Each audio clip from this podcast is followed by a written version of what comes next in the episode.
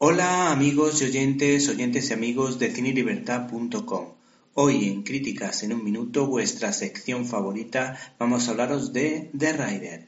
No suele ser habitual que hablemos de largometrajes de origen chino, pero es que llegan a las pantallas españolas con cuentagotas. Lo que sí es verdad es que la calidad es bastante notable. Todos recordamos con cariño al cineasta Zhang Yimou. Por esa razón hoy queremos hablar de The Rider.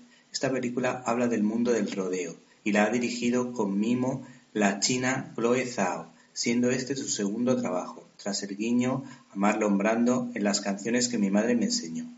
La película en cuestión viene avalada por los tres premios que obtuvo en la Seminci de Valladolid, pero la lista es interminable. Se trata de una producción en la que se ven ciertos vestigios de la presencia española en el sur de los Estados Unidos.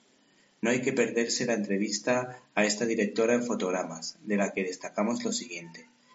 Esta es una película de una comunidad, Puedo hacer documentales, sin embargo no verlos, me emociono tanto que es imposible.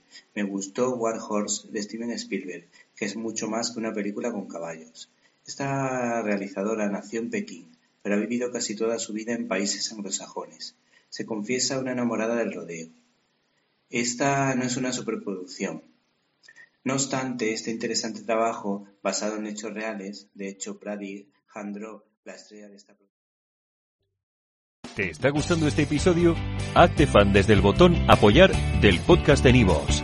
Elige tu aportación y podrás escuchar este y el resto de sus episodios extra. Además, ayudarás a su productor a seguir creando contenido con la misma pasión y dedicación.